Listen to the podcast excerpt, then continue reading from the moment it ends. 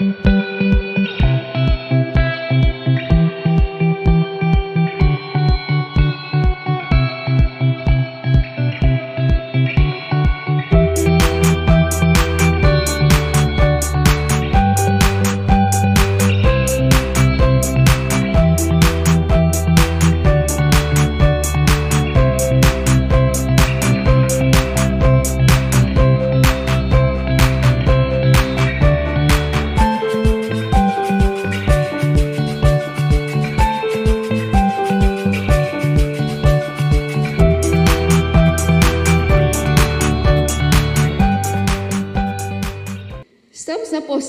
número 6 essa semana. E eu vou fazer uma breve oração para a gente começar. Abra sua Bíblia de uma vez. Eterno nosso Deus, em nome do teu filho Yeshua, mais uma vez eu quero te agradecer por estar aqui na tua casa. Te agradecer, meu Deus, porque eu posso estudar a tua palavra, pela misericórdia do Senhor, o teu Espírito Santo, abre o nosso entendimento. Eu te peço que nesta manhã, Senhor, a cada um que essa palavra chegar, começando por mim, o Senhor possa tratar, possa curar, possa ministrar, meu Deus, os corações, que o Senhor coloque ordem nos meus pensamentos, que tudo que eu falar, meu Deus, alguém receba alguma coisa e algo seja tratado no coração de todos nós nesta manhã. Em nome de Yeshua. Amém. A porção é a de número 6, no livro de Gênesis. Vai do capítulo 25, 19 ao capítulo 28, versículo 9. O nome dela é Todot, significa gerações. E o tema que eu meditei essa semana e trouxe para nós conversarmos um pouco é o seguinte: testemunho. Aí tem dois pontos. Não está ali não, porque ontem não deu para passar para Mateus. Testemunho, dois pontos. Expectativa versus realidade. Fala comigo assim: expectativa versus realidade. É, a porção começa no capítulo 25, mas eu vou passar em alguns capítulos antes. Eu queria que você abrisse lá em Gênesis 15 primeiro, no versículo de número 5. Gênesis 15, capítulo de número 5 diz assim: Então o levou fora e disse: Olha agora para os céus e conta as estrelas, se as pode contar. E disse-lhe: assim será a tua descendência. Até aqui. Olha só, é, nesse capítulo, o Senhor está falando com Abraão. E existe um plano de Deus a respeito da vida de Abraão e da sua família. E qual é o plano de Deus aqui? A partir de Abraão gerar um povo. Ótimo, excelente, muito bom esse plano. Só que tinha um problema. Sara, mulher de Abraão, era estéril, não é? Nós não lemos isso no relato da palavra do Senhor? Amém. Eu quero que você vá montando uma sequência de raciocínios na sua cabeça, conforme eu for falando aqui. O fato de, de Sara ser estéril não foi é, obstáculo para Deus fazer o que ele tinha que fazer. Porque você sabe que a Bíblia nos mostra que Sara e Abraão tiveram filho, não tiveram? Amém. Agora vamos lá, dentro da porção, Gênesis 25. Os versículos vão ser número 20 e 21.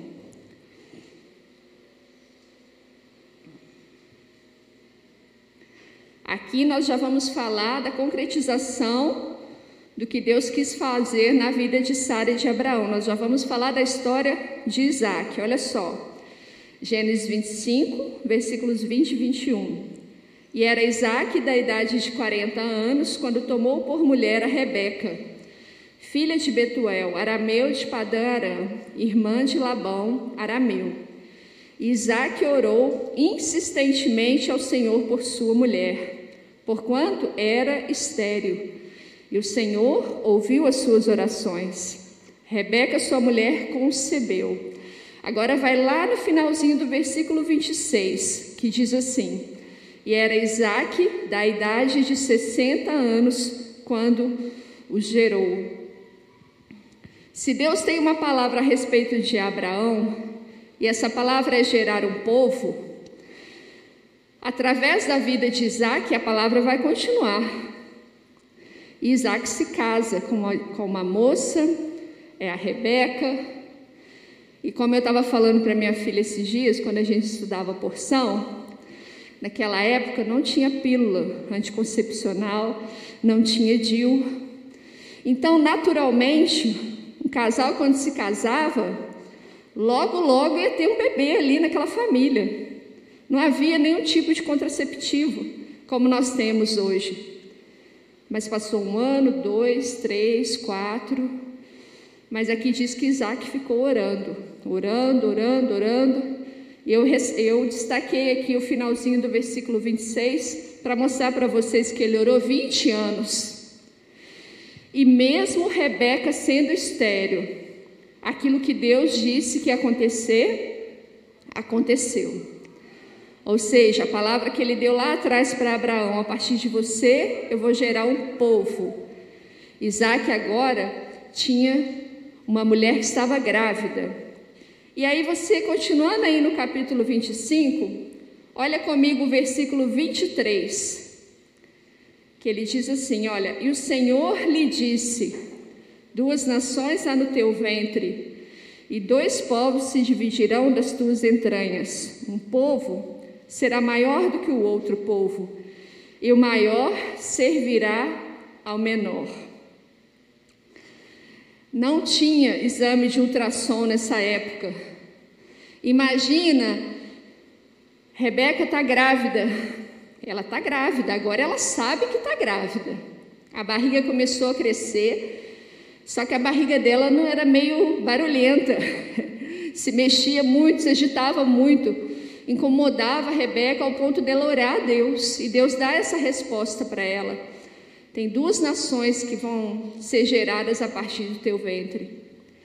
E dentro da barriga dela, Deus dá uma palavra para essa mulher. E, ela, e essa palavra é o seguinte: é mais um plano de Deus. O primeiro plano de Deus foi com Abraão, gerar um povo. O segundo plano de Deus agora é: o maior servirá ao menor. Eles não haviam nascido ainda. Lá ainda, grávida, Rebeca ouviu essa palavra. Isso foi uma de determinação de Deus. O maior vai servir o menor. E aí, agora você vai lá no capítulo 26, versículo de número 4, que diz assim: Multiplicarei a tua descendência como as estrelas dos céus, e darei à tua descendência todas essas terras, e por meio dela serão benditas todas as nações da terra. Essa bênção o Senhor dá para Isaque e aqui os gêmeos já haviam nascido. E agora eu quero isso, o plano de Deus sobre a vida de Abraão, o plano de Deus quando Rebeca estava grávida, são as expectativas de Deus na vida daquela, daquelas pessoas.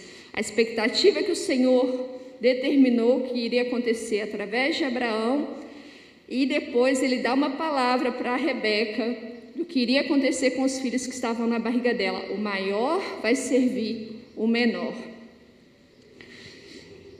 E sobre esses dois relatos, eu quero mostrar para vocês agora qual foi a realidade do que acontece na história dessas famílias aqui. E eu quero trazer isso para a nossa vida também. Por quê? O meu esposo, ele contou a história aqui da nossa casa, não contou? Aí eu cheguei aqui falando o seguinte: As coisas acontecem, mas quem passa situações vai ali sentindo o peso das, da história, do processo, e ele vive a situação. Mas sobre todas as pessoas na terra, Deus tem uma expectativa. O Senhor tinha uma expectativa aqui sobre a descendência de Abraão e ele deu palavras a respeito dessas pessoas.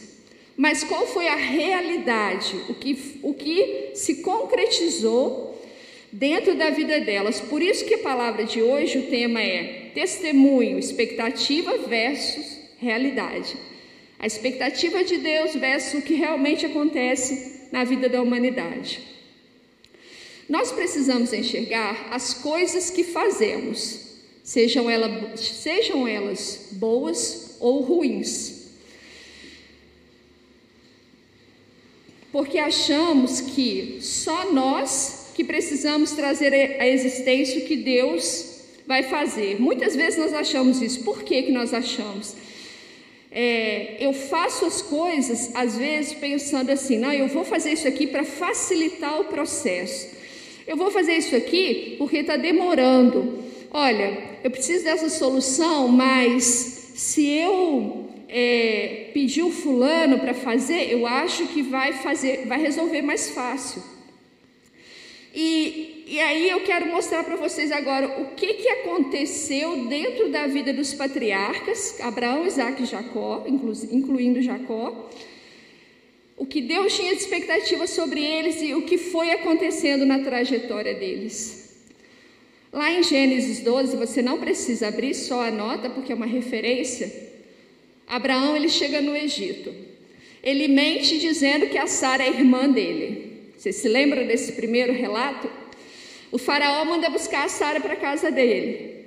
Essa moça aí é muito bonita, traz ela para cá. Uma praga atinge a casa de Faraó por causa de Sara. Olha o que a atitude de Abraão gerou ao redor, as coisas que foram acontecendo. E Abraão correndo risco ainda de ficar sem esposa. Então pensa na expectativa de Deus formar um povo através de Abraão e Sara.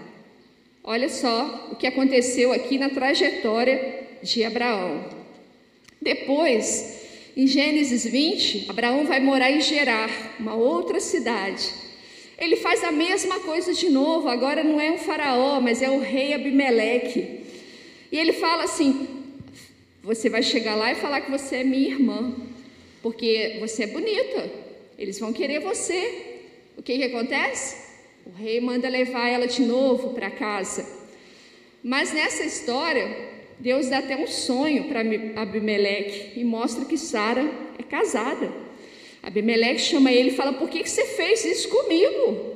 Você não precisava de mentir. Ou seja, duas vezes ele mentiu, achando que uma coisa ia acontecer. Achando. Depois, lá em Gênesis 16, Abraão já tem o primeiro filho dele, né? Fisicamente falando, que é o Ismael. O filho gerado pelo jeitinho de Sara. Quem não conhece essa história, né? Sara foi lá, falou: tô, já passou muito tempo, vou pegar Agar, que é minha serva egípcia, e você vai se relacionar com ela, vai ter um filho com ela. Mas Deus falou que ele faria. Por que, que eles deviam dar um jeito? Eles acharam que, que deveriam e foram lá e fizeram. E o Senhor continua afirmando para Abraão que ele ia levantar descendência para ele. Aí, lá em, no Gênesis, em Gênesis 17, Abraão vira para Deus e fala assim: Senhor, tomara que viva Israel, ó, Ismael diante de ti. Ou seja, ele estava falando assim: Senhor, Olha aqui o filho que eu fiz para o Senhor, tão bonitinho, Senhor. Eu que fiz. É meu. É esse aqui, Senhor. Pega esse. E aí Deus fala: ah, ah. eu vou abençoar Ismael. Dele também vou vir doze príncipes. Ele vai gerar também nações, mas não é o que você acha. É, continua sendo a minha expectativa. Lá em Gênesis 26, que é dentro da porção de hoje, Isaac mente a respeito de Rebeca, com o mesmo rei que o pai dele mentiu lá atrás, o Abimeleque. Eles chegam no mesmo lugar. E ele fala para ele: Não, é a minha, ela é minha irmã. Ela é minha irmã. Aí, estudando a Paraxá com a Luísa, foi muito engraçado. Meu esposo falou que eu corto a frase no meio para beber água. Acabei de lembrar. Eu faço mesmo. Aconteceu uma coisa interessante eu estudando com a Luísa, que ela falou assim: Ô oh, mãe, mas nesse capítulo que Isaac fala que a Rebeca é irmã dele, os gêmeos já tinham nascido. Gente, os gêmeos já tinham nascido. Não era um casal sem filhos, não. Isaac vai e fala: Não, é minha irmã. Ela é minha irmã. Olha que cena, olha que situação. Só que ali, inclusive, né, Abimeleque vê Isaac fazendo um carinho nela. E aí ele vem e fala a mesma coisa. Por quê? Por quê? Por que, que você fez isso? Não precisava. E no capítulo 27, Isaac é enganado por Rebeca e Jacó. O jeito de Rebeca para fazer as coisas acontecerem. O jeito de Rebeca. Ela inclusive fala assim com ele, porque Jacó ele tem um diálogo com a mãe, fala: "Mãe, ele vai descobrir que não sou eu".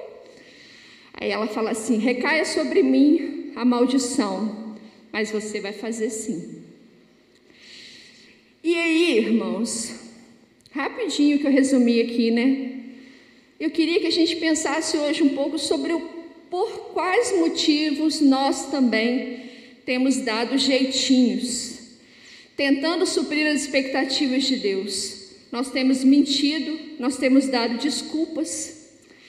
A gente tem feito um Ismael bonitinho para mostrar para o Senhor, falar: aqui, Senhor, eu que fiz. No final deu tudo certo. A gente não tem esse hábito de falar ah, mas bom que no final deu tudo certo. Mas pensa na história dessas pessoas aqui. Qual foi o preço que elas passaram e tiveram que viver? Que consequências elas suportaram para chegar onde elas chegaram depois? Deus cumpriu a palavra dele através da vida de Abraão, porque Isaac nasceu mas Sara foi humilhada pela serva porque ela tinha um filho agora do patrão e a Sara não tinha. Israel hoje, até hoje, briga com as nações que foram geradas através da vida deste filho, Ismael. Existe uma guerra entre esses povos até hoje. Na história de Esaú e Jacó, uma mãe que se levanta e dá um jeitinho dentro de casa e o filho participa da situação, o que, que aconteceu? Um irmão odiando o outro, uma família dividida, um pai já idoso, quase à morte, que ainda teve que ouvir a mãe falar: Olha, vou mandar Jacó ir lá para a casa do meu irmão ela usou uma historinha, né? Olha, porque eu não quero que ele case com as filhas de Et, igual Esaú casou, mas não era bem isso, não, né, irmãos? Ela ouviu falar que Esaú estava com ódio de Jacó, queria matar Jacó. Pensem em todas essas situações. Olha tudo que aconteceu. Essa mãe agora já tinha um desgosto porque Esaú se casou com mulheres que não eram do mesmo povo que ela se casou com mulheres que, que causavam amargura nela e em Isaac. Agora ela ia ter que lidar com a situação de ver Jacó longe, ver Esaú alimentando ódio, esperando só o pai morrer para matar o irmão. Olha que preço, olha que preço que às vezes a gente busca. Por quê? Porque nós vamos, nós queremos dar uma solução, nós queremos trazer a resposta para Deus, sendo que Deus é quem nos traz a resposta. E eu tenho meditado muito sobre o tipo de testemunho que as pessoas gostam de assistir, de ouvir, e Eu me lembro de uma pastora que muitos anos atrás eu ouvi ela falar assim: o meu testemunho é este. Eu nasci crente, eu cresci crente, estou crente, e em nome de Jesus vou permanecer crente até Jesus voltar. E eu lembrando dessa mulher, eu me lembrei que eu, eu, eu fiz uma conexão com Adão e Eva, porque eu creio que era o mesmo testemunho que Deus queria que a humanidade tivesse até hoje. De que Adão e Eva eles fossem formados servos de Deus e que a humanidade assim seguisse o seu caminho. Só que no momento lá do início da, uma, da, da criação, né? Eles escolheram errar, eles escolheram pecar. E por isso hoje nós temos uma Bíblia escrita que chegou até nós que mostra tantos testemunhos. Testemunhos de quê? De contar histórias, de mostrar erros e acertos. Mas não era essa a expectativa inicial de Deus quanto à humanidade. Não era a expectativa de Deus sobre o surgimento da nação de Israel, a formação desse povo. E eu tenho certeza que também não era a expectativa inicial sobre a formação de cada um de nós. Mas por causa do pecado, porque muitas vezes a gente gosta de dar volta, a gente é teimoso, nós preferimos ouvir a nossa mente em vez de ouvir o Espírito Santo, nós vamos formando testemunhos. Mas o testemunho que Deus tem é, expectativa que a gente mantenha é um testemunho de obediência, é um testemunho de submissão, é um testemunho de realmente dar ouvidos ao que Ele tem reservado para nós, porque como Ele tinha um plano sobre a vida e sobre a nação de Israel, Ele tem um plano para nós.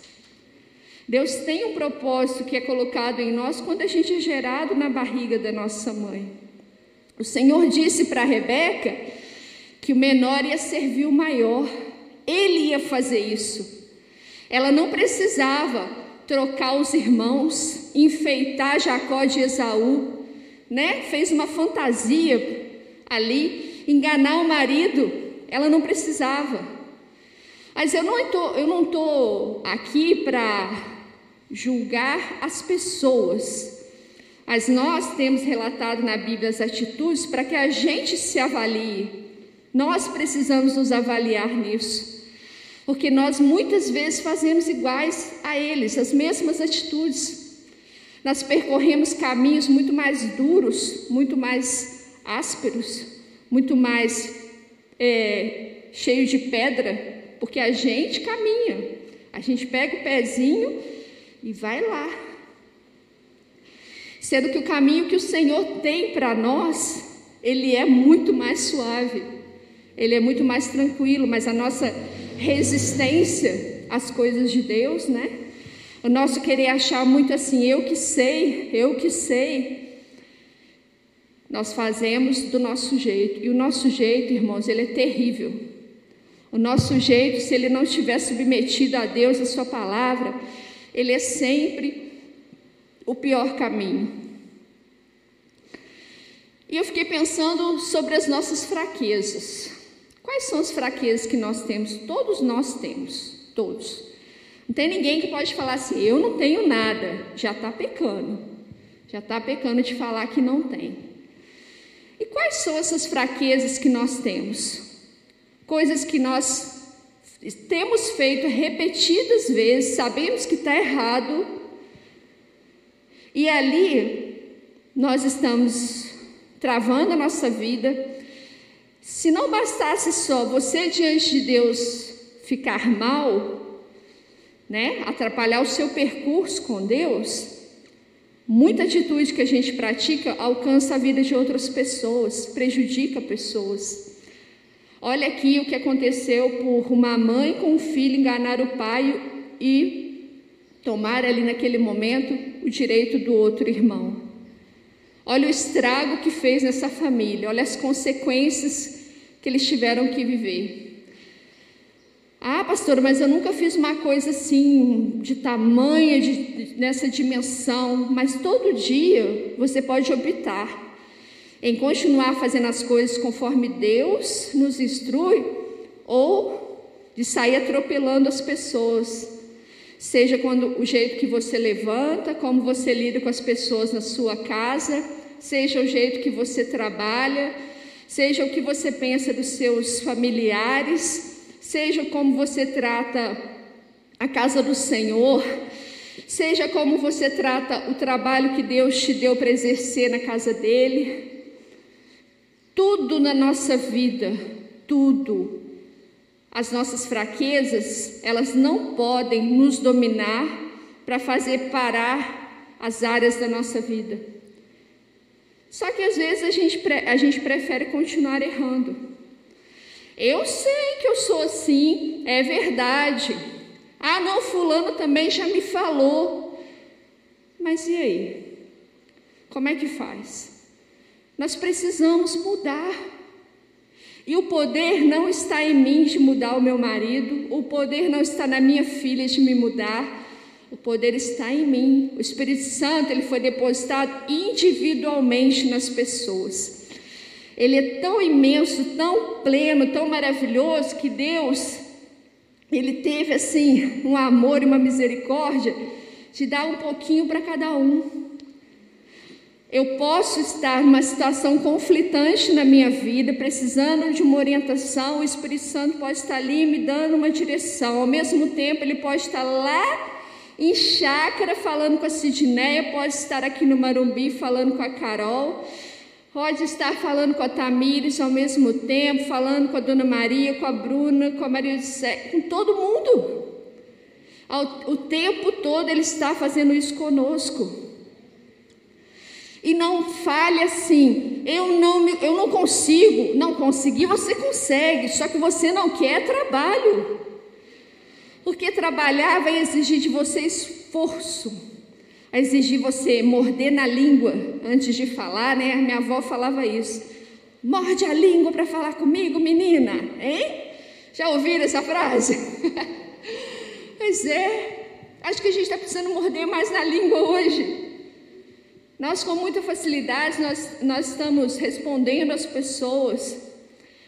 É, eu, eu tive pensando sobre como o nosso emocional tem estado abalado. Todo mundo, tá? Todo mundo aqui, eu estou dizendo de todo mundo, por quê? Porque está todo mundo na pandemia. Então, como que o emocional das pessoas está abalado? E nós temos os nossos problemas. Então, junta todo o pacote. Mas aí, então, porque eu tenho problema, eu estou na pandemia, eu posso viver de uma maneira, de qualquer jeito, assim, eu posso liberar geral, falar o que eu penso, mesmo que o que eu penso seja errado, mesmo que a forma que eu fale o que eu penso seja bruta, grosseira, eu posso? Eu não posso. Eu não posso. Não posso. Então, nas coisas pequenas do meu dia, ou eu estou suprindo as expectativas de Deus, ou eu estou vivendo a minha realidade. A minha realidade que eu prefiro às vezes machucar as pessoas com as minhas palavras, a minha realidade que muitas vezes eu prefiro deixar de fazer, a minha realidade que muitas vezes eu dou desculpas que são mentira. Como que o ser humano é, é acostumado a falar mentira? Porque ele acha assim: ah, mas se eu falar a verdade, a pessoa não vai entender. Não, a gente tem que falar a verdade, sempre o tempo todo. E tudo isso está gerando marca em você ou em alguém, em você ou em alguém ou em todo mundo ao mesmo tempo. E aí, sabe o que acontece? A gente está gerando testemunho atrás de testemunho, testemunho atrás de testemunho. Mas o original de Deus era que Adão e Eva vivessem eternamente com Ele que a humanidade caminhasse obediência com Ele. Hoje não é culto de ceia, hoje é dia de ceia. A ceia, ela mostra para nós graça, misericórdia, bondade de Deus. Porque o ser humano escolheu não suprir a expectativa original de Deus, o plano original, o Senhor mandou Jesus. E por causa de Jesus, mesmo que a gente tenha feito muita besteira na vida, Nós hoje temos acesso ao Pai novamente, somos perdoados. Somos perdoados. E isso é a graça de Deus, é o favor imerecido. Mas a gente faz umas confusões de vez em quando com isso, sabe? Tem uma frase que a gente fala muito, que é assim: Ah, se há tantos anos atrás eu tivesse a cabeça que eu tenho hoje, né? A gente não fala isso? Eu tinha evitado isso, aquilo, aquilo outro, isso assim não precisava ter acontecido. Nós falamos isso, né? Eu hoje, que acabei de fazer 44, né, gente? Estou até com dificuldade de falar esse número, que é um número muito complexo 44. Não dá para virar porque não acontece nada. E eu descobri que a partir daqui, se eu virar, vai piorar. Então, vamos falar exatamente. Eu não tenho problema com idade, né, de falar, enfim. Eu já parei muitas vezes para pensar, olha, se eu tivesse a cabeça que eu tenho hoje aos meus 18 anos, muita dor teria sido evitada.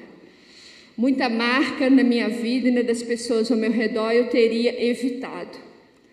Só que nós não podemos viver com esse pensamento. E se? E se? Sabe por quê? Porque senão hoje está passando, hoje eu posso fazer alguma coisa. Para que amanhã, daqui a 20 anos, eu me lembre assim, glória a Deus, porque aos meus 44 anos eu despertei para isso e eu parei de fazer. Entendeu? Então existe algo que hoje você pode se determinar diante do Senhor. Senhor, não é na minha força, porque a minha carne é fraca, eu sou miserável, sou pecadora. Mas é na tua força, na força do teu Espírito Santo, Deus, eu creio e eu vou tentar. Mas você precisa tentar, porque eu disse para você: eu não posso fazer o que é você que tem que fazer. Porque o Senhor tem uma expectativa sobre a sua vida. Ele quer que você caminhe com menos marcas, menos dores, menos cicatrizes. Meu esposo falou aqui antes do pastor Alaí, o pastor Alaí tem cicatrizes do acidente físico dele, uma coisa que ele não pôde evitar. Meu marido também tem umas marcas, uma cicatriz bem assim de acidentes infantis. Mas as cicatrizes que a gente carrega na alma, muitas delas nós podemos evitar, porque elas não doem mais hoje. Mas eu duvido que se eu perguntar para você se você pudesse, você não teria feito isso? Duvido que você falaria, eu faria sim. Porque aquele que realmente entende o que Deus fez, e porque pela misericórdia dele hoje você só tem cicatriz, essa pessoa não queria essa marca no seu corpo e na sua alma. Ela não queria, se estava no poder dela controlar. Ninguém quer.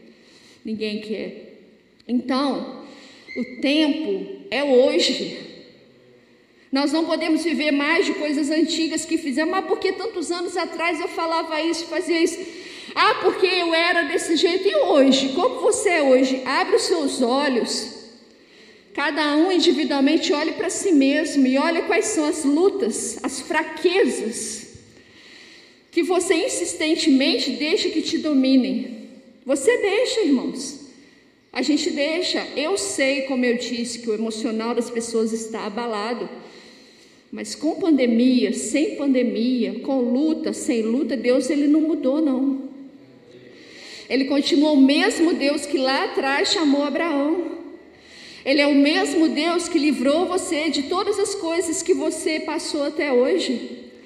Ele é o Deus que hoje te acordou e falou: Levanta, vamos para minha casa.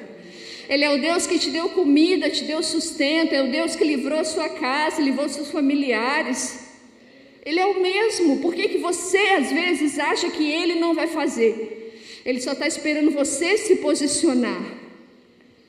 Porque, como eu disse, o nosso testemunho precisa ser a expectativa de Deus e não aquilo que a gente cria com as próprias mãos. Há coisas que Deus espera que você faça, mas elas são as coisas que estão determinadas na palavra dEle. Na palavra dEle, não na sua palavra, na sua boca cheia de argumento, de justificativa, de desculpas. O Senhor tem esperado de nós um posicionamento. Os dias eles estão difíceis, muito difíceis.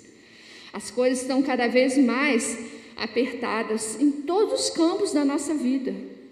Não tem uma área da nossa vida que a gente vai falar assim: "Ai, aqui eu estou tranquilo, relaxei". Não tem. Não tem. Ó, uma pessoa que está sozinha está batalhando buscando por alguém. Aquele que casou está batalhando pela sua família.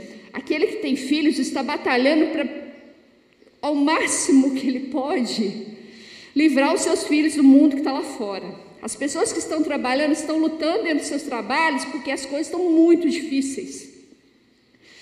As famílias estão tentando se manter unidas. As coisas estão cada vez piores, as pessoas estão se levantando umas contra as outras. Então, por que, que a gente não acorda? E continua ali, ó, naquela mesma coisa, fazendo a mesma coisa. E não é só uma pessoa que às vezes nos fala, isso aí tá ruim, não. Já teve um monte de gente que falou, mas você tá ali, tá ali, tá ali, tá ali. Olha, Deus tem uma expectativa a respeito de você. Deus tem expectativas sobre mim. E por mais que eu já tenha feito muita besteira nessa vida, Ele ainda tem essa expectativa. Por quê? Eu vou te falar por quê. Porque Israel foi formado. Independente do que Abraão fez, Sara, Isaac, seus filhos, Jacó, as doze tribos, enfim, Deus ele cumpriu. Só que eu queria que a gente entendesse que pode ser da melhor maneira, da menos sofrida, da mais suave, porque Jesus disse que dá para a gente o fardo dele, que é suave. Então ele, ele quer cumprir na sua vida, mas eu, eu quero que ele realmente cumpra.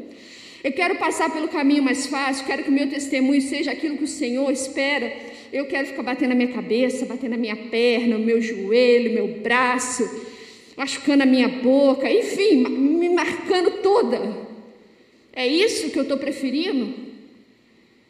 Mas está no meu alcance, não está no alcance da Maria Odisseia, não está no alcance do Carlos, está no meu. Cada um, Deus colocou à frente da sua mão fazer.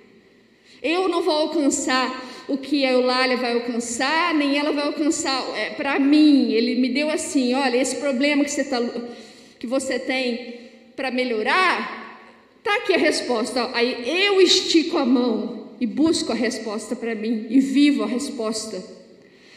É isso que nós precisamos fazer individualmente. Individualmente. Na, na cerimônia de ceia existe um versículo que diz: Olha, examine o homem a si mesmo. Nós precisamos de nos examinar nesta manhã e assim, após nos examinarmos, aí você olha e fala assim: estou bonitinha hoje, o meu cabelo, passei o esmalte. Ah, tá bom, não é aqui fora não, é lá dentro, lá no fundo, lá onde que eu não vejo, que só você que vê. É lá onde que você sabe as coisas erradas que estão guardadas. É lá onde você está cansado de saber que isso não é para você mais, que isso não é coisa de servo, de servo de Deus. É isso aí que Jesus está esperando você avaliar nesta manhã. São procedimentos onde seus olhos vão, onde vão as suas mãos, o que, que sua boca fala, onde seus pés andam, que você sabe com Deus. O Senhor espera que você examine nessa manhã e que assim, após se examinar e ao examinar, você não pode fazer vista grossa, não. Ah, tem esse negocinho aqui que está meio sujo, mas vamos esconder aqui debaixo do papel. Não pode. Seja humilde diante do Senhor, porque a nossa hipocrisia não nos leva para Jesus, não, ela nos afasta dele. A nossa negação daquilo que é óbvio nos afasta de Deus. E isso impede o agir de Deus em nós, isso impede o agir de Deus na vida da nossa família. Nós precisamos reconhecer aquilo que está errado em nós. O que eu faço não afeta só a minha vida com Deus, o que eu faço alcança a minha casa, a minha igreja, o meu trabalho. E eu preciso mudar. O que é para eu mudar, só eu posso mudar. E então, depois de olhar para você com seus olhos bem abertos, você vai pedir ao Senhor perdão nessa manhã e vai falar: Senhor, misericórdia da minha vida, meu Deus. Porque eu estou envergonhado diante do Senhor, porque realmente enxergo que isso aqui não é para mim, isso aqui o Senhor não me deu, fui eu que busquei. Eu busquei com as minhas mãos, eu falei com a minha boca, mas eu quero me despedir de tudo isso nessa manhã e eu creio que o Espírito Santo do Senhor ele vai visitar cada mente, cada coração e ele vai te dar a força que você precisa. Está ao alcance das suas mãos para tomar as atitudes que serão necessárias daqui para frente, para que amanhã, como eu disse, você olhe e fale assim: naquele dia, para a glória de Deus, eu deixei o Espírito Santo me mostrar e o meu testemunho mudou. E a, minha, a expectativa do Senhor se cumpriu em mim. E eu carrego menos marcas. E isso também é um testemunho diante do Senhor. A gente não precisa viver quebrando a cabeça, indo e voltando da presença de Deus, não. A gente precisa se manter constante constante na presença do Senhor, para que Ele possa cumprir em nós todos os seus propósitos. Última coisa que eu queria falar. Hoje de manhã eu estava estudando, e aí eu li sobre a parábola do filho pródigo. O filho pródigo, ele perdeu tudo, não perdeu? A parábola diz, né, uma historinha, né, gente, vale frisar não é um fato verídico que aconteceu naquela época, mas acontece na vida das pessoas. Era uma historinha que Jesus contava para exemplificar para as pessoas. Ele perdeu tudo. E tinha um outro filho que estava dentro de casa, que sempre trabalhou, esteve com o pai, e quando ele vê o outro que desperdiçou tudo, recebendo de novo restituição das coisas, ele fica triste, né? Ele fala: Nossa, pai, nem entendi você. Você recebeu ele de novo, você matou um bezerro aí dos melhores para fazer festa para ele, deu roupa bonita, pôs um anel, isso aí era sinal de honra. E aí o pai fala para ele: Então, você sempre esteve aqui comigo. Tudo que é meu é seu. Vem aqui e se alegra comigo. E eu consegui enxergar aqui o resumo da palavra que eu trouxe nesta manhã, de que o filho pródigo é aquele, as pessoas que batem batem a cabeça e voltam, mas Deus enviou Jesus. E talvez hoje a maioria de nós somos todos filhos pródigos. Mas sempre haverá também o filho mais velho que sempre esteve na casa do pai, que é aquele que nasceu crente, cresceu crente, ainda está crente e está esperando Jesus voltar. E o Pai tem lugar para os dois. Ele tem lugar para os dois. Há expectativas do Senhor a respeito dessas duas pessoas. Qual seja você nessa manhã, o Senhor tem esperado por você. Então, que você permaneça na presença dEle, ou que você retorne definitivamente aos braços do seu Pai nesta manhã. E essa é a palavra que eu queria trazer para vocês hoje. Eu quero fazer uma breve oração. Fique de pé comigo. Senhor nosso Deus, Deus de Abraão, Deus de Isaac, Deus de Jacó. Pai, em nome do teu filho Yeshua, meu Pai, levantamos as mãos aos céus. Nesta manhã, Senhor, como ato profético diante do Senhor, que aquilo que precisamos mudar, Senhor, nós cremos que está ao nosso alcance ao alcance individual de cada um, meu Deus, há da parte do Senhor uma solução, uma direção, uma estratégia, Deus, porque, Senhor, nós queremos cumprir as tuas expectativas sobre nós. Nós queremos cumprir aquilo que o Senhor determinou, Deus, desde quando o Senhor nos formou. Então eu te peço, Senhor, que desde, Senhor Deus, os mais novos, os solteiros, o Senhor venha alcançar Desde aqueles, Senhor, meu Deus, que são casados, que são esposos, esposas, que são pais, que são filhos, que são avós, que são tios, meu Deus, todo grau de parentesco, Senhor, que o Senhor venha alcançar nesta manhã.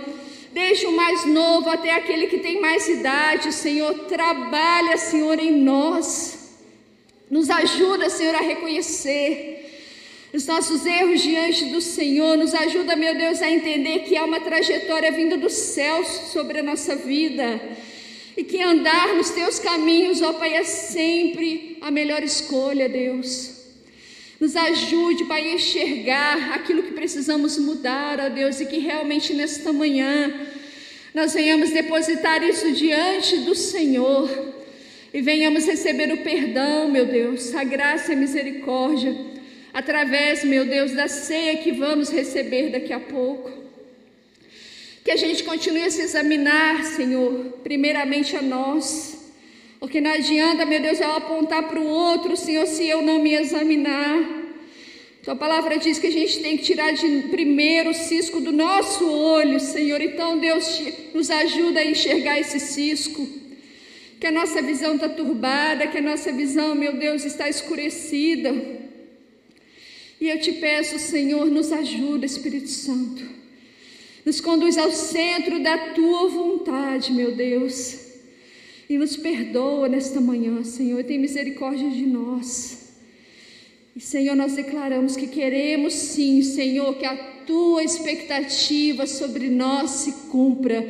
Que a tua vontade sobre nós possa acontecer de forma plena, Senhor.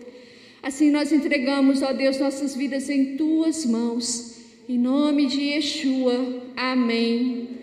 Amém. Glória a Deus. Eu agradeço a oportunidade. As palmas aplaudem ao Senhor.